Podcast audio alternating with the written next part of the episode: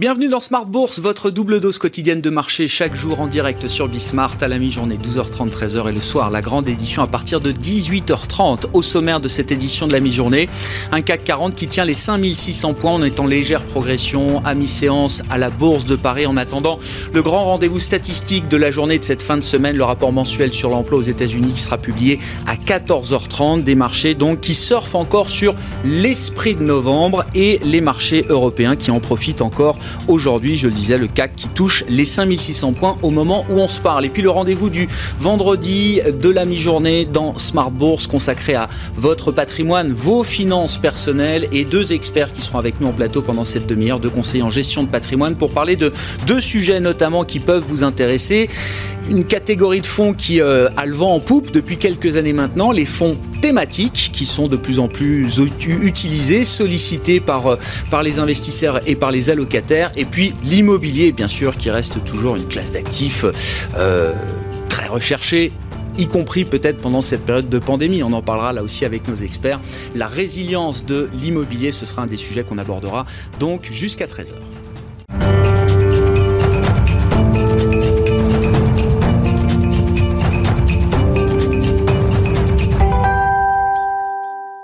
Mais d'abord, les infos clés du jour sur les marchés boursiers. À mi-séance, c'est avec Nicolas Pagnès depuis la salle de marché de Bourse Direct tendance en hausse à la mi-journée sur l'indice parisien dans un marché partagé alors que Pfizer baisse son objectif de production de vaccins contre le Covid-19.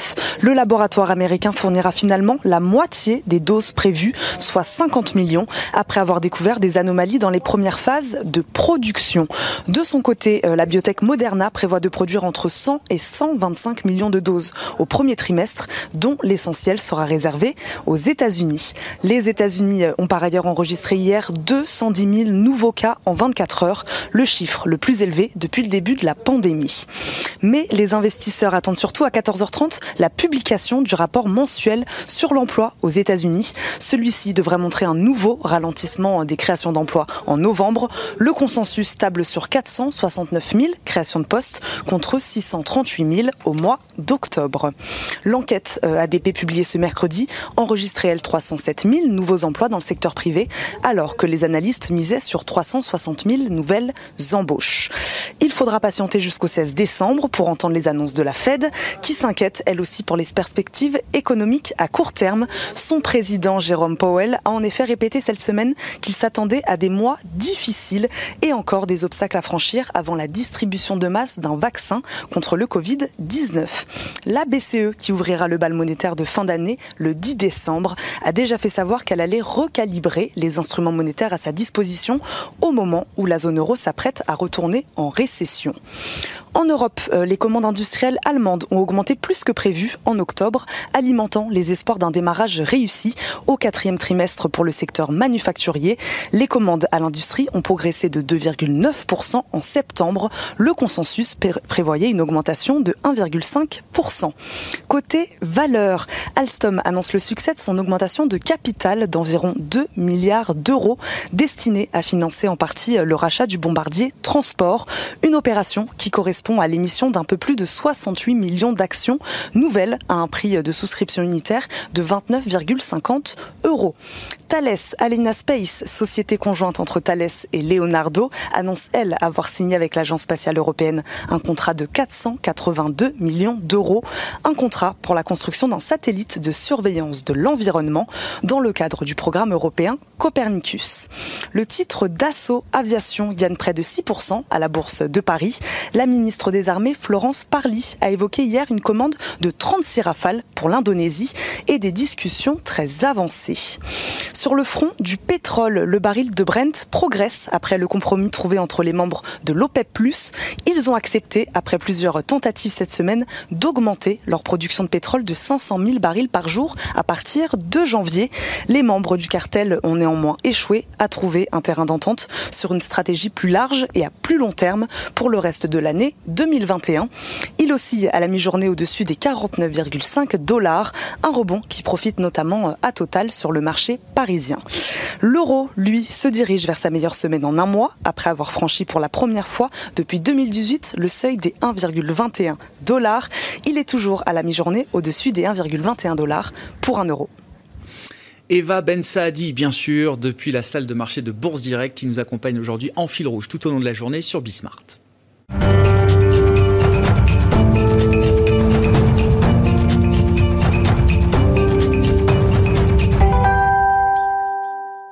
Le vendredi, on traite des sujets patrimoniaux, des sujets de finances personnelles avec deux experts qui nous accompagnent pendant cette demi-heure. Igor Demac, conseiller en gestion de patrimoine chez Vital Épargne. Bonjour et bienvenue Igor. Bonjour Grégoire. Et Stéphane Van Nuffel, conseiller en gestion de patrimoine également, cofondateur de netinvestissement.fr. Stéphane, bonjour et bonjour bienvenue. Grégoire, merci. Petit commentaire boursier, euh, Igor, quand même peut-être pour alors saluer cet esprit de novembre qui semble encore souffler sur, euh, sur les marchés boursiers et puis savoir un petit peu quelles ont été les réactions de vos clients aux uns et aux autres. Est-ce que ça y est, un regain d'intérêt de la part des clients finaux autour de la bourse Oui, souvent quand la bourse fait des performances euh, importantes sur une période courte, évidemment, euh, ça égaye euh, un peu tout le milieu financier, puis ça éveille finalement l'appétit des investisseurs pour revenir sur la bourse, parce que quand on regarde ce qu'a fait le CAC 40, qui est toujours négatif hein, depuis le début de l'année. Vrai. On ne peut pas dire non plus que c'est une année boursière exceptionnelle.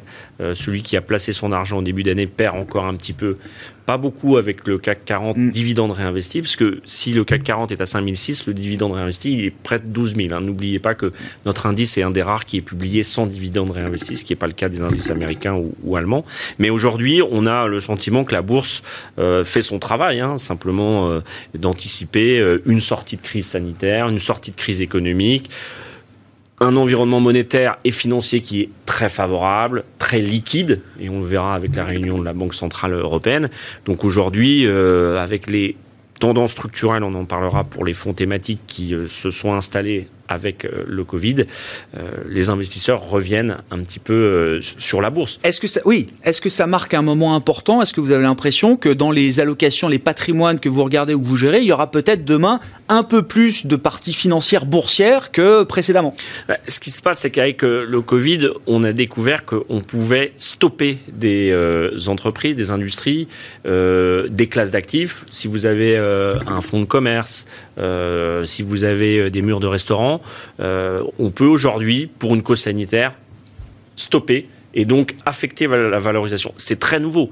Donc ça ne veut pas dire que ce sont des mauvaises affaires, ça veut dire que maintenant ce risque-là doit être intégré dans la rentabilité et aussi euh, euh, la potentialité d'une classe d'actifs. Le deuxième élément, mais je crois qu'on va en parler, c'est aussi l'accès au crédit. Il y a des classes d'actifs qui ont beaucoup fonctionné par le passé avec cet accès au crédit pas cher. Alors il y a de la liquidité pour sauvegarder le système et budgétairement, mais pas forcément pour prêter à des telles conditions euh, sur ses actifs. Stéphane, vos clients et la bourse bah Déjà, euh, euh, Igor a bien résumé la partie technique de l'analyse. nous, chez Net Investissement, on est, on, est, on est beaucoup moins tourné sur les éléments techniques, mais beaucoup plus sur le comportement des acteurs financiers et économiques. Et quand on regarde la partie financière, pour nous, l'année 2020, pardonnez-moi, c'est pas une mauvaise blague, est une année de flux, pas flou, mmh. de flux. Mmh. Et en fait, on observe ça depuis le début de l'année. Et on a toujours cette inquiétude de voir arriver des particuliers en masse quand les bourses explosent de façon comme ça, qui peut s'expliquer comme on veut, et l'inverse également, sur des, points qui, sur certains, étaient un peu déraisonnés. Une élection américaine, des choses comme ça, ça peut avoir évidemment un impact. De là à ce que euh, sur une journée, le CAC 40 fasse son, son record en plein reconfinement, c'est quand même assez surprenant. Donc là, on peut parler des biais cognitifs de l'acteur économique, que peut être un gérant, jusqu'à Madame Michu qui investit.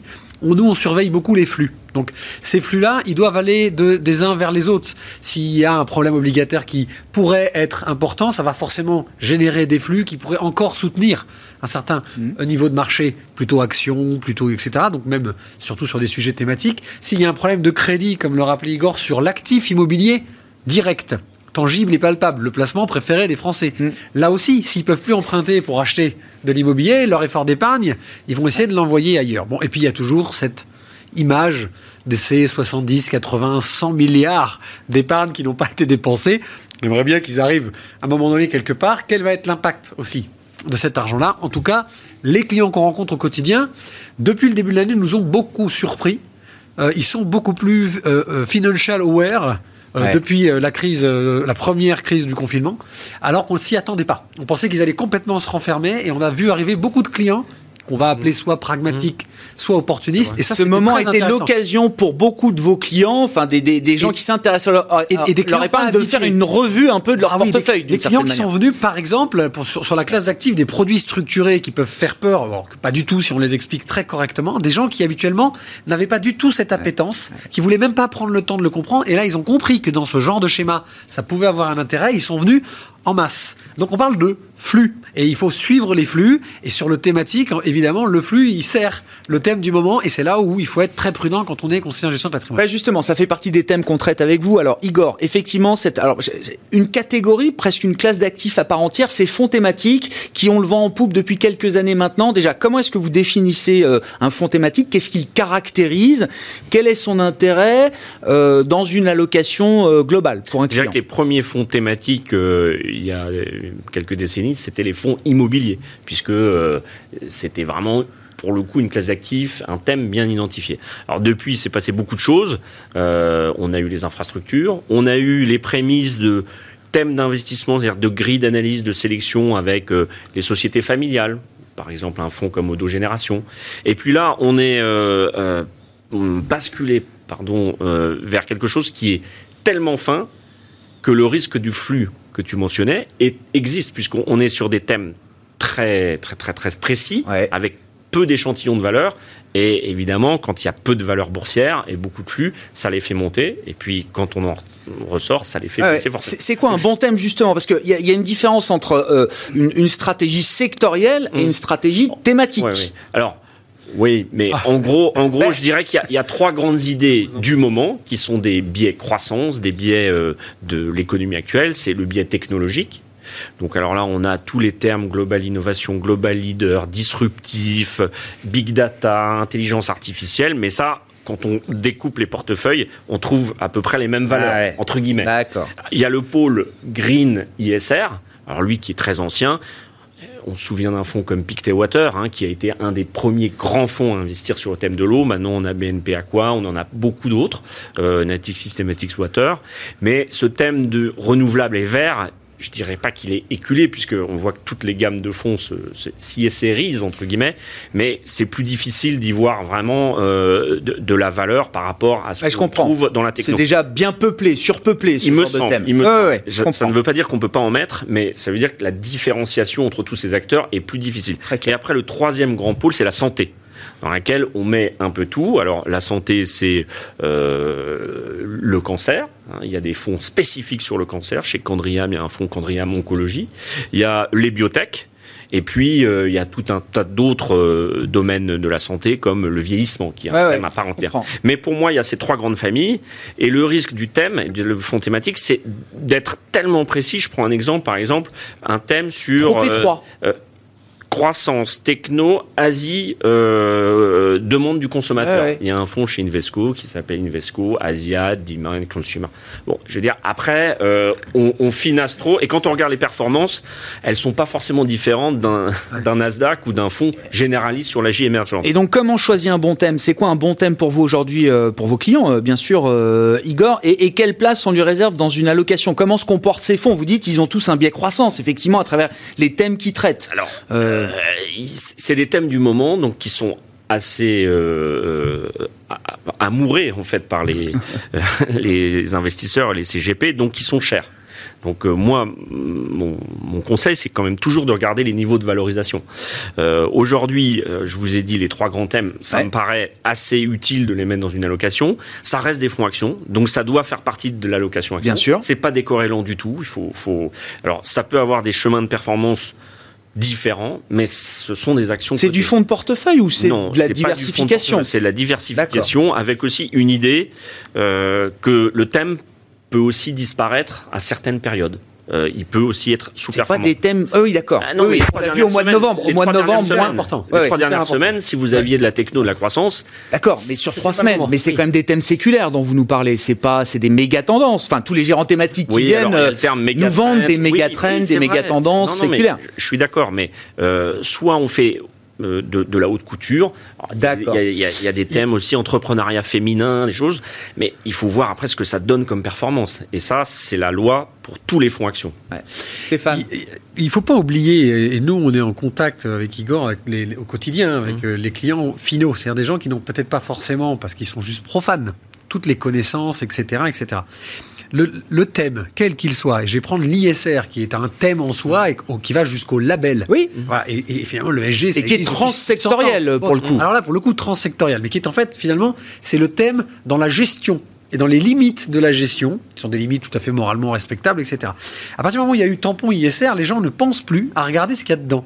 Et c'est pas parce que vous avez un fonds thématique ou que le fonds Le marketing l'a emporté. mais, c'est comme les, fonds intelligence comme les SCPI. si on regarde pas l'actif Exactement, c'est la même chose. Quand vous avez un fonds intelligence artificielle, on va le citer encore une fois, mais LF2, oui. bah, il, est super parce qu'en fait, si vous ne connaissez pas le gérant et vous voyez pas jusqu'où il va dans son analyse, en fait, vous ne faites pas votre métier de stock picking sur des valeurs. Ça, c'est votre job de le faire euh, pour votre client. C'est son euh. job à lui d'aller sélectionner les valeurs. Ah, mais d'accord, mais vous. Prendre ce qu'il fait. Mm. Je vous donne un exemple euh, par rapport au méga quand même. Il y a quand même dans le thématique, et c'est comme ça qu'on fonctionne, nous, chez nous. C'est pas des fonds de portefeuille, parce que comme ce sont des fonds actions, bah, ça part avec l'eau du bain quand il y a des grands flux, même si eux, dans leur secteur, la profondeur reste évidente.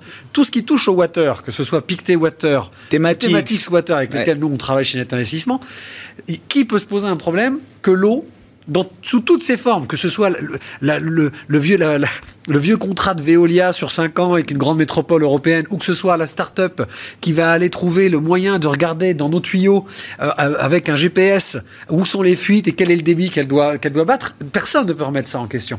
Euh, le vieillissement de la population, etc. Et ça ne doit surtout pas empêcher, en particulier nos clients, de regarder quand même ce qu'il y a dedans, quelles sont les valeurs. C'est pas parce que c'est un thème qui est porteur, c'est pas parce que moralement c'est joli mmh. qu'il faut. Ça reste un fonds action. Quand même, bah ouais, ça reste un fonds action avec les mêmes mécanismes que le fonds action. Et si tout le monde le prend à un moment donné, alors que bah, il n'y a rien encore de développé. Dans la santé, exemple, vous mettez tout sur un fonds qui va partir sur un fonds, on pourrait faire un terme vaccin Covid, mmh. dans un, fonds thématique vaccin Covid. Bah, il serait super bien là, hein, dans les deux, trois prochaines Sauf qu'un bon thème, encore une, fois, les gérants thématiques vous disent, un bon thème, c'est un thème qui n'est pas trop étroit, qui n'est pas trop spécifique, qui est transsectoriel, global, qu'on peut jouer aussi sur, euh, comme vous dites, une profondeur de marché très large. Et c'est là où c'est impressionnant, parce que je, je, pense à un fonds qui s'appelle Vega Disruption. Oui. Alors, Vega Disruption, on s'attend, alors le mot disruption, moi, je le trouve un peu galvaudé maintenant. Hein, et Dieu sait que j'ai un modèle digital. C'est surtout un anglicisme. disruption en français. Et, dans ce fonds-là, vous retrouvez de tout. C'est-à-dire, vous trouvez vraiment des, technologies toutes innovantes, télémédecine, un truc très particulier. Où là, pour le coup, si on n'était que sur ça, on prendrait un risque très fort. C'est-à-dire, on ferait un pari à titre perso. Mais vous trouvez aussi les GAFAM, quoi. Tout est mélangé en fait. Vous voyez ce que je veux dire? Donc l'idée, hein, simplement, c'est on n'est plus sur le thème de la disruption, parce qu'en fait, on est sur une gestion qui mélange finalement une gestion assez correcte et cohérente d'un gérant classique. Je connais bien le gérant. Quand il viendra, je lui demanderai parce qu'il y a de la disruption à travers les à travers les GAFAM et il y a de la disruption à travers la télémédecine. les plus disruptifs, c'est les GAFAM, mais c'est pas la même disruption. Mais Microsoft ou, Amazon n'a plus ne se disrupte plus de la même façon qu'un petit laboratoire euh, euh, chinois qui sortirait une enzyme contre le cancer, par exemple. Bon. Ça reste dans le même domaine, ça sera disruptif parce que tout ça sera en digital avec de la télémédecine. bon, de manière générale, attention au marketing, regardez ce qu'il y a dans les produits. Enfin, ça, c'est un conseil assez euh, classique, fondamental, mais c'est toujours bon à rappeler. Oui, oui, c'est. C'est pas toujours bon d'acheter à 5006, quoi. Voilà, restez raisonnable quand même. Hein, ah, ça, c'est le message qu'il est dit. Hein. Ah, bah si, c'est vous qui le dites, là. Il y a un grand bonhomme, on va pas le reciter pour la millième fois. Mais en général, quand tout le monde achète, c'est peut-être pas forcément le moment. C'est d'un point de vue plus, plus pour les gens. L'immobilier. Alors là, autre thème, effectivement, et puis un thème incontournable quand on parle du patrimoine des, Français. Euh, l'immobilier, déjà, état des résistance, résilience peut-être du secteur immobilier, notamment à travers l'investissement euh, SCPI. Euh, Sophie Di est venue l'autre jour, ils vont sortir 4,5 peut-être encore de rendement sur leur, leur meilleur SCPI cette année. On, reste là-dessus. L'immobilier est un thème en soi. je ne vais pas parler d'habitation parce que l'État s'est chargé de maintenir finalement à peu près le niveau de l'immobilier d'habitation en, maintenant le niveau de vie des Français. On va peut-être avoir un problème de crédit. Igor mettait le doigt tout, dessus tout à l'heure. Euh, ça peut avoir, ça va. Alors pour les gros majors et CPI non, mais pour les particuliers, ça pourrait scléroser un peu la demande, qui serait plus en mesure d'emprunter, donc forcément un impact sur l'offre. Maintenant sur l'immobilier d'investissement auquel, auquel euh, on pense, bah alors là aussi c'est pareil, c'est du thématique, ça peut être du thématique. Mais alors sur la SCPI, il faut vraiment avoir les mêmes raisonnements qu'un gérant. Mmh. Il faut faire du stock picking sur de l'immobilier, en particulier sur les SCPI ou les OPCI, comme on le fait avec un fonds. Est-ce qu'on y voit plus clair sur les segments de marché immobilier là qui vont être capables de repartir il y aura de la C'est la résilience de l'acteur, c'est la résilience, c'est la profondeur de son métier. Je donne un exemple. Vous avez des, ces pays de commerce. Ah bah je lâche le mot commerce. Alors les gens. Hmm. Ah, c'est fini. plus de commerce physique, c'est terminé. Ces pays qui s'étaient spécialisés dans les enseignes de bouche plutôt euh, McDonald's, Burger King, KFC, etc. Le bricolage et la jardinerie. Voilà. Bon, bah, ce sont les trois domaines qui sortent gagnants. Finalement de l'année 2020 et c'est des bons vieux murs de magasins etc bon tout SCPI qui possède du Carrefour Market du Monoprix etc etc bah, la cartonner etc etc donc il faut être c'est pas que le secteur même dans le secteur qui semble être hyper bien. Surveillons quand même à chaque fois les actifs, l'âge de l'actif et, finalement comment le gérant voit l'avenir. Maintenant, euh, l'immobilier se montre quand même euh, dans plein de catégories très très résilient. Et nous, on surveille de très près l'hôtellerie. Ah, très très, très l'hôtellerie. Quand vous dites vous surveillez, c'est-à-dire que c'est pour certains clients, c'est le moment, selon vous, de, de, Sur de venir peut-être investir, réinvestir dans certaines catégories. Client qui, tout, tout, client qui s'intéresserait maintenant à certains fonds, et je pense plutôt alors à des fonds un peu plus à risque, FPS, etc., qui sont des fonds d'investissement, c'est ce qu'on appelle le private equity, capital investissement, mmh. pardon Igor, à la française, dans l'immobilier, c'est-à-dire des actifs et des fonds qui sont en période de collecte actuelle, qui n'ont pas encore investi évidemment sur l'hôtellerie, sur le commerce, sur tout un tas de euh, euh, euh, revalorisation immobilière, le value added dont on entend parler. Comme l'argent n'est pas encore investi, avec ce qui s'est passé, les plus solides ont survécu, mm. les moins solides auront besoin de se refinancer, sclérose du crédit, bancaire normal, et ben forcément les gens vont faire des affaires parce que le fonds viendra avec un peu plus de pression à l'achat. Donc l'affaire ne se fait pas à la sortie, l'affaire se fait souvent à l'achat sur ce genre de produit. Voilà un conseil qu'on peut donner sur l'immobilier. Bon, rapport de force euh, en faveur des acheteurs aujourd'hui, euh, vous dites de ce point de vue-là. Hein. Bah, ils n'ont ils ont pas cette sensation quand, quand, ils sont allés voir leur banquier et qu'on leur a dit ah ben non, euh, vous, avez, vous aviez le bon profil il y a un mois, vous l'avez plus. En revanche, s'ils ont des, des liquidités sur cette typologie de produits, oui, on, parlait du thème ISR au sens large à travers la classe action, enfin le, thème de la transition énergétique écologique, on le retrouve aussi dans l'investissement euh, immobilier. Est-ce que c'est quelque chose qui devient un prérequis d'ailleurs aujourd'hui pour euh, des investisseurs euh, individuels ou plus sophistiqués? je vais, et, je, vais, je vais vous dire pourquoi ça devient. Ça, déjà, ça fait 20 ans que l'immobilier prépare son virage parce qu'il y a eu les fameuses RT 2005-2012. On est encore sous la RT 2012, donc norme environnementale en gros par rapport à la, mm. au côté énergivore, etc., du bien immobilier. Là, on va rentrer en RT 2020 à partir du 1er janvier 2021. Alors là, ça sert la vis très fort parce que ça n'est pas simplement éviter de consommer des kilowattheures pour faire simple, mais c'est aussi en produire. Ouais. Voilà, donc ça c'est très intéressant, une notion de bonus-malus.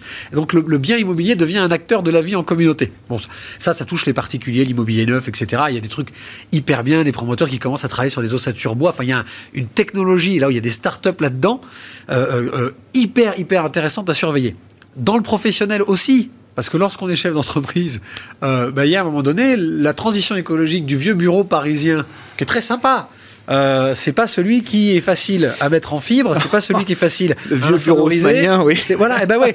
Et donc tout ça, ça peut, ça, ça a des perspectives énormes. En fait, la transition écologique, ça ne veut pas dire qu'il faut détruire l'ancien et le remplacer par un truc complètement blocos, etc. Non, c'est toutes ces technologies et tout cet apport qu'il va y avoir à la transformation, la transition, de ce qui va être pas écologique, mais ce qui va être les supports de l'écologie de demain. il y a des énormes profondeurs de marché. Donc j'ai confiance, moi, sur 2021 et 2022, de ce virage des métiers. Dans l'immobilier. Hein. Igor, sur les bureaux, euh, bah, immobilières. Je pense qu'on l'a bien vu après euh, les confinements divers. Les entreprises vont quand même réduire le nombre de mètres carrés alloués à leurs employés. Parce que, un, dans les métropoles, ça coûte très cher. Et deux, on s'est aperçu que finalement, l'efficacité euh, des employés, même si ceux-ci veulent revenir au boulot pour socialiser, en gros, la dépense immobilière pour les entreprises, elle est très importante. Donc, les bureaux ne vont pas. Ce sera pas 100% télétravail, ce sera un deux jours, mais il y aura quand même besoin d'avoir un. Et vrai, ça, ça va induire un changement de l'espace bureautique. Donc euh, ça passe par la techno, par la fibre, par la transition énergétique et, aussi par le fait que les usages au, bureau ne sont plus du tout les mêmes.